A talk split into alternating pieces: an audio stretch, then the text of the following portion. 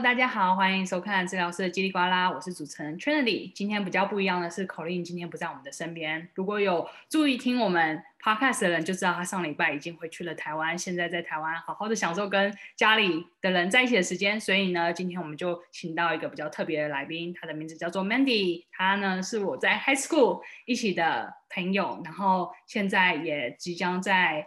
求学的最后一个阶段嘛，应该这样讲嘛，要准备完成他的学业，然后成为我们之前有提到的 OT。那我们就来请 Mandy 来分享一下 OT 是什么。欢迎，嗨，大家好，我的名字叫 Mandy，我现在是一个 Occupational Therapist，台湾是翻叫职能治疗师。那 OT 做的东西因为很广泛，所以对很多懒人来说很难理解，因为它就是一个，就是我们可以跟从出生的婴儿一直到老人，就是这整个过程之内都有 OT 可以介入治疗的地方。对，然后我们做的事情也很广泛，就是我们会做一些比较 physical，就是身体上面的一些，对，就是如果他们有一些身体上面的障碍，或是心灵上面的障碍，或是一些社交上面的障碍，那我们都有办法就是介入，然后做一些治疗。那主要 OT 就是希望能够帮病人，就是让他们能够更独立自主，然后可以比较多的 self-efficacy。嗯嗯嗯，我觉得你讲的很好，就是呃，OT 真的听起来很像一个大杂烩，因为我认识的每个 OT 他们做的东西都不太一样，让我有时候就想说，你们是怎么样？每个地区都要抢一下饭碗嘛？这个也要做一点，那个也要做一点，那个也要做一点。所以，如果我们今天遇到一个职能治疗师，我们要怎么去区区分？就是你们可能有分怎么样的职能治疗师是做什么，怎样的职能治疗师是做什么，怎样又是做什么吗？呃，我觉得最容易理解的方法应该是看他在什么样的 setting。就比如说像有一些是专门做儿童的早期早期治疗的，就是有点像、嗯、呃 early intervention。那他那种通常是学龄前到就是可能甚至可以到二十一岁左右的，嗯、呃。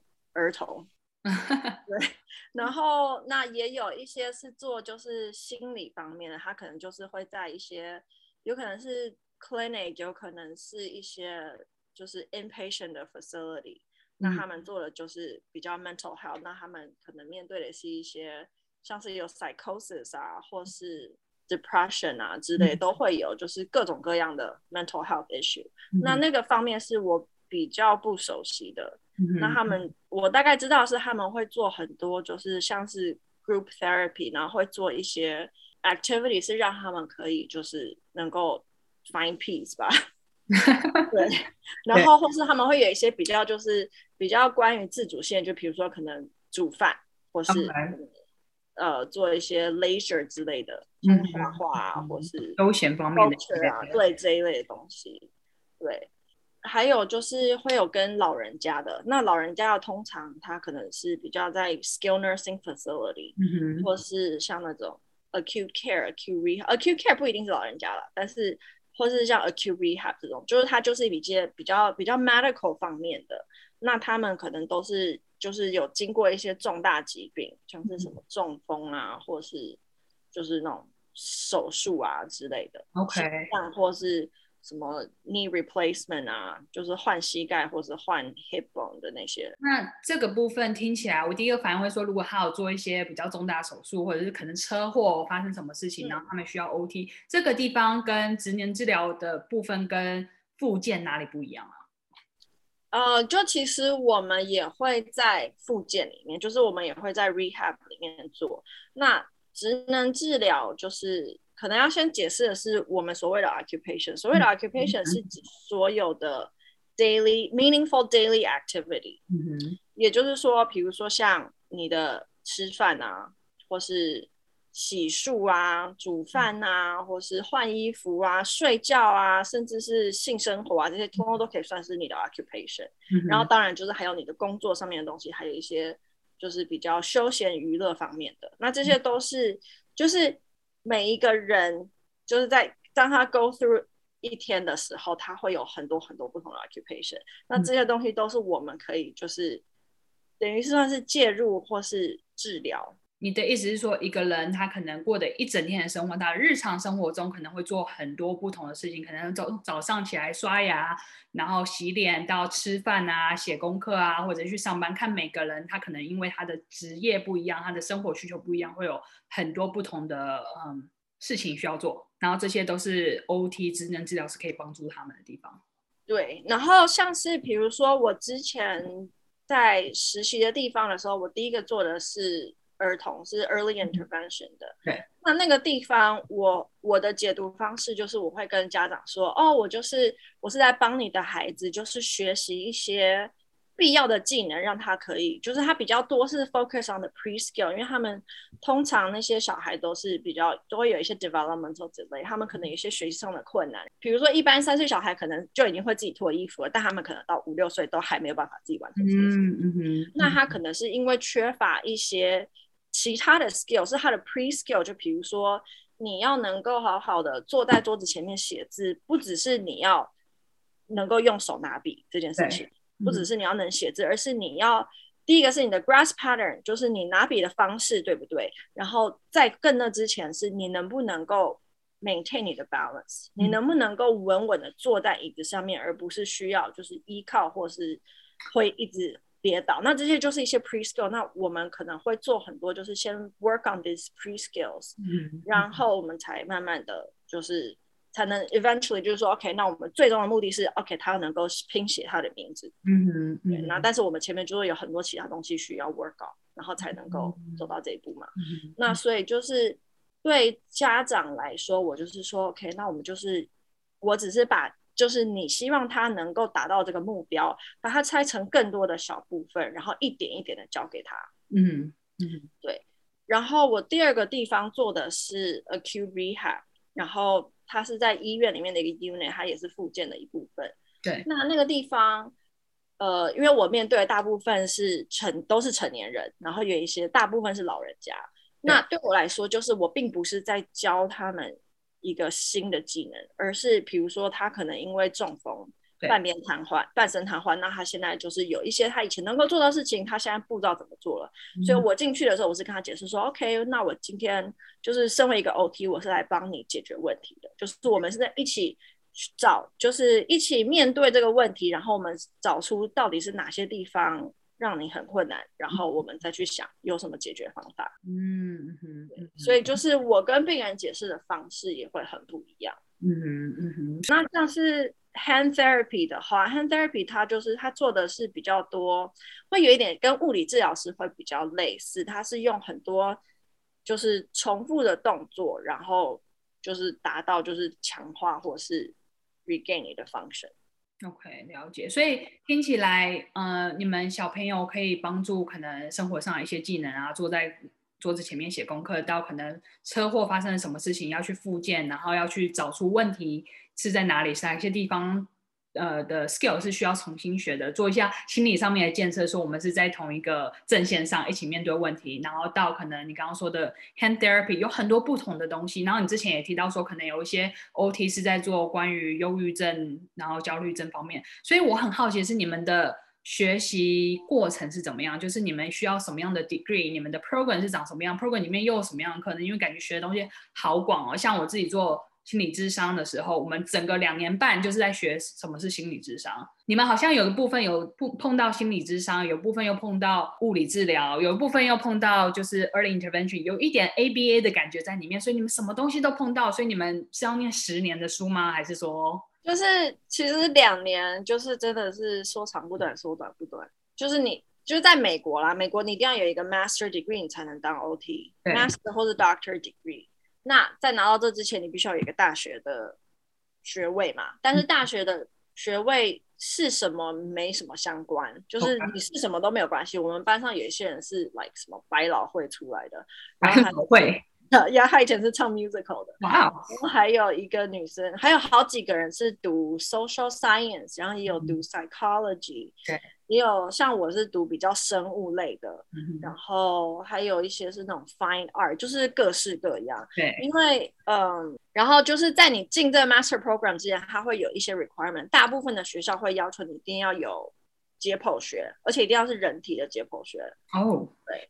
嗯、然后要有就是一般的就是 anatomy 嘛，anatomy 就是 anatomy 跟 physiology，它就是 like 解剖跟生理学。嗯、然后需要 lifespan psychology。嗯嗯嗯对，然后还有什么 abnormal psychology 啊这类东西，然后会需要学什么 statistics，然后会需要有一个很很有趣的是一个 skill course，它这 skill course 有点就是很多东西都 qualify，比如说像 sculpture 啊，woodwork 啊，drawing 啊，就是这种 like 很很 random 的东西，它就是一个非常家政课的那种感觉，fancy 的东西。对，那是因为一开始 occupational therapy develop 的时候，它其实是对。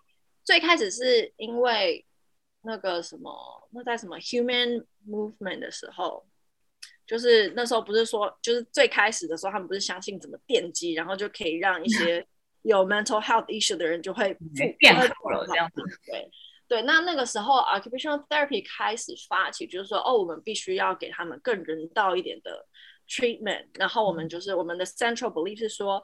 就是所有的 activity，就所有这些 occupation 呢，他们都有一些 inner drive。这个活动本身就有一些能够让你想要去做的 motivation，就是你会从中得到一些快乐，或是你会从中得到一些成就感，所以你会想要继续完成这个 activity。那这个 activity 就是对每个人来说就是不一样。比如说有些人就是 like 什么，像我们学校，呃，我们第一个学期做了很多，就是这种。Crafty 的，就是有一堂课是专门在做这些 crafty 的东西。我们做了一些什么 clay pots 啊然后什么 basket weaving 啊，就编篮子啊，然后什么编纸啊，然后真的很像家政课耶。就是它就是非常有趣，然后、嗯、然后还有什么雕那个什么肥皂有没有？哇哦呀，对，然后还有 like 像是牛皮那种 leather making，、uh huh. 对，就是那一类的东西。那这些东西就是因为我们就是相信，就是说每每一个活动都会有它自己的一些优点跟缺点，然后会需要用到的技能也会不一样，所以我必我们必须要了解说，比如说啊，我今天新来一个病人，然后他很喜欢，I don't know，他很喜欢捏头，嗯哼，那我必须要知道，OK，那他需要什么样的技能，然后他才能够再重新回到做这个 activity，做这个活动，嗯嗯。对，那所以，然后或是一个，或是我可能就是在帮一个病人，就是找他新的兴趣的时候，了解。对，那我必须要了解说，OK，每一个活动需要什么样的技能。然后，当你是一个新手，你完全什么都不会，什么都不了解的时候，你会是什么样的感觉？嗯、那我要怎么去同理这些病人的感觉？嗯、然后怎么去 help them compensate，、嗯、或是 overcome 他们的 barrier？嗯嗯。那如果是这样的话，我可以就是也不是叫你马上来治疗一个。我们想象中的病患。不过，如果今天有个人说：“哎，我想要有一个新的技能，然后他可能刚刚出有车祸，然后现在走路不是很方便。可是他说我想要学着怎么煮菜的话，嗯、我们会怎么样去面呃帮助这个样子的一个个案呢？”呃，这样子的话，我会想到的第一个事情应该是他的 standing balance 还有 in 还有 endurance。嗯哼，因为他这两个如果他都做不到的话，那我们可能就是要找一些 modification 嘛。但是如果他能够靠训练，就是哎，我们先延长他的 standing tolerance 的时候，那他慢慢就可以，然后他可以稳定的站在一个 counter 前面，然后接下来就是 work on，就是他有没有办法。一边做其他事情，一边 maintain 他的 balance。那可以的时候，我们才会慢慢就是再走到下一步这样。嗯嗯。但你提到说，让他可以好好的站在那边，然后站的时间拉长这件事情，这个地方是也是 OT 可以去帮助的吗？还是这个地方可能就要去配一个呃 PT 一个治疗师？这是我们可以做的，但是就是 OT 跟 PT 其实，尤其是在附件方面，我们就是有很多 overlap。嗯。那我觉得最不一样的地方是。PT 可能是比较就是走一个，就是用重复的运动，嗯，重复的 exercise 来达到他的目标。对，那对 OT 来说，我们就是我们会比较去找，比如说。类似的活动，然后让你是做一个就是比较 functional 的事情，是一个有目的性的事情，嗯嗯嗯、而不是重复的。就比如说，哦，把你的脚抬十遍，然后换另外一只脚抬十遍，这样。我们可能就是说，OK，那我们从这边走到这边。那可能一开始是我扶着你，然后你用那个什么 walker 之类的助行器之类的东西，然后慢慢就是，哎，你开始可以自己走了，哎，然后对，所以就是，呃，我觉得是 approach 比较不一样，但是我们的确是做很多很。类似的东西。嗯，那就是在 acute rehab 里面，就是我们也跟 PT 就是有最多的 coaching。OK，yeah，yeah。那所以我们要在怎么样的情况下知道我需要的是 OT 还是 PT 或者是 therapist 或者是 ABA 呢？呃，通常这些 OT 也一定要是有 doctor referral，你才能够，嗯、至少在美国啦。嗯、对，那嗯、呃，就是你可以询问，就比如说你如果觉得哦，说不定 I may benefit，但通常我觉得 doctor 都会 refer 说哦，那你们就全部都进去 assess，就是比如说我们有个新病人的时候，那 OT 也会 assess，PT 也会 assess，ST 也会 assess，然后我们就进去就是。去确认，然后说，哎，那这个病人到底会不会 benefit from our service？嗯哼，嗯哼，那会的话，我们就会跟 doctor 说，OK，yeah，到底我们觉得他应该可以接受多长时间的 therapy 这样子。嗯，OK，那你们这边也有分，就是我知道以我们的心理智商师来讲，说我们从变成有执照的之前，我们会需要有硕士的。学历，然后要做差不多三千个小时的时间，然后再去考试，然后才能变成一个有执照的智商师。那对于嗯，职能治疗师，他们这条路是怎么变成有执照的职能治疗师呢？哦，我们是你拿到学学士学位，就是大学 degree 之后，然后你需要一个硕士学位是 in OT，对，或 master 或是 doctor of OT，嗯，对。然后呃，在这所有的。American Association 就是 OT Association accredited 的 program 里面，所有的这些 OT program 呢，都会包含至少两个呃 Level Two 的 field work。所以，我们就是在我们的整个 program 期间，我们会有我们会先有一个 Level One 的 field work。嗯、那 Level One 的 field work 是大概四十个小时。OK，然后你就是跟在一个 OT 旁边，然后你就是 observe。嗯哼，对，然后。呃，Level Two field work 的时候呢，就是基本上他会给你三个月的时间，然后你要能够成为，你要在这三个月的时间内成为一个独当一面的治疗师。嗯、那这个期间就是你随时会有一个 supervising OT。嗯哼嗯哼。所以像我大概我两个 field work 都差不多是在第七周开始，或是更早，就是我会有独立治疗的。OK。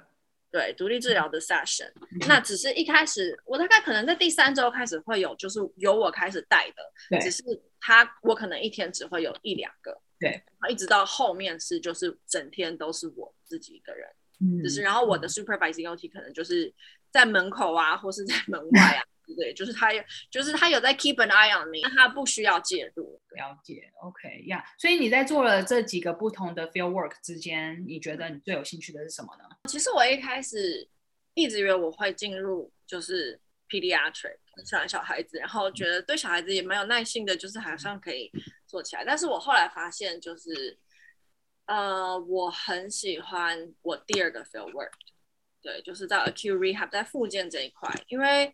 我觉得儿童这一块，其实你会牵扯到很多家长的嗯观念，嗯、没错。那如果他的 parenting style 跟你的 therapy 不太合，然后或是他没有办法，就是真的打做到，因为你在儿童大概是一个一个礼拜一次，大部分的情况是一个礼拜一次，然后一次一个小时左右。嗯、那所以其中很大部分这个小孩会不会进步，是要看家长有没有办法。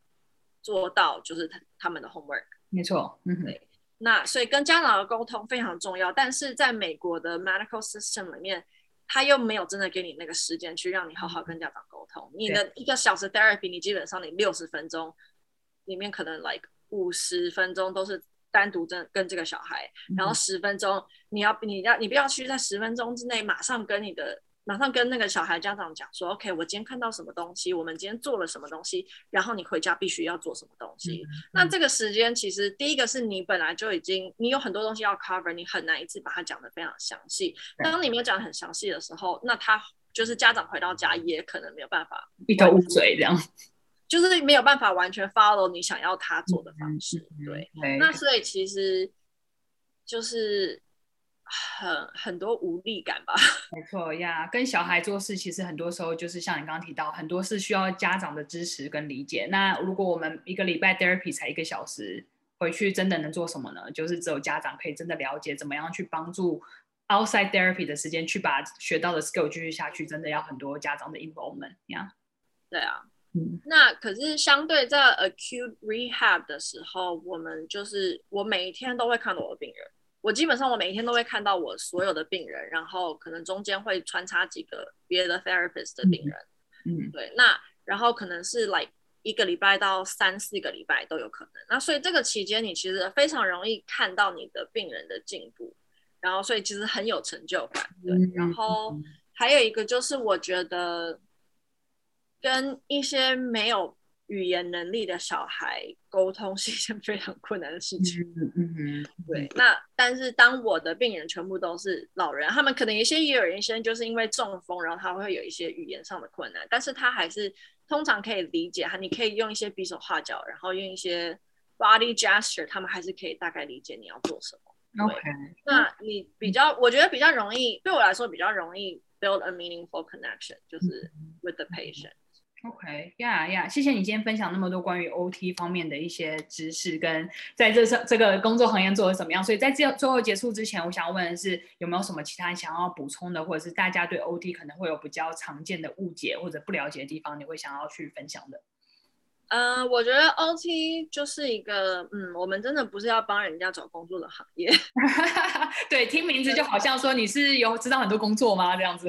那有一些 OT 也可以做这些。那我们也不只是做附件，就是职业伤害上相关的东西。对，就是其实 OT 能够做的东西真的很广泛。那当然就是还是需要医生的转介 （referral），对你才能够。确定能不能接受 OT？当然有些有 private pay 啊。嗯哼，对，OK 呀，所以我们就在最后祝 Mandy 她现在准备要进入 学校的尾声，然后准备去考试成为 OT。那大家如果有什么问题啊，或者想要知道更多 OT 方面的一些知识，可以来到我们治疗师叽里呱啦的专业，然后问问题，然后我把这些问题转给 Mandy，她可以好好的为我们回答，应该没问题吧？没问题。OK，好，那今天就谢谢你喽，我们就到这边为止。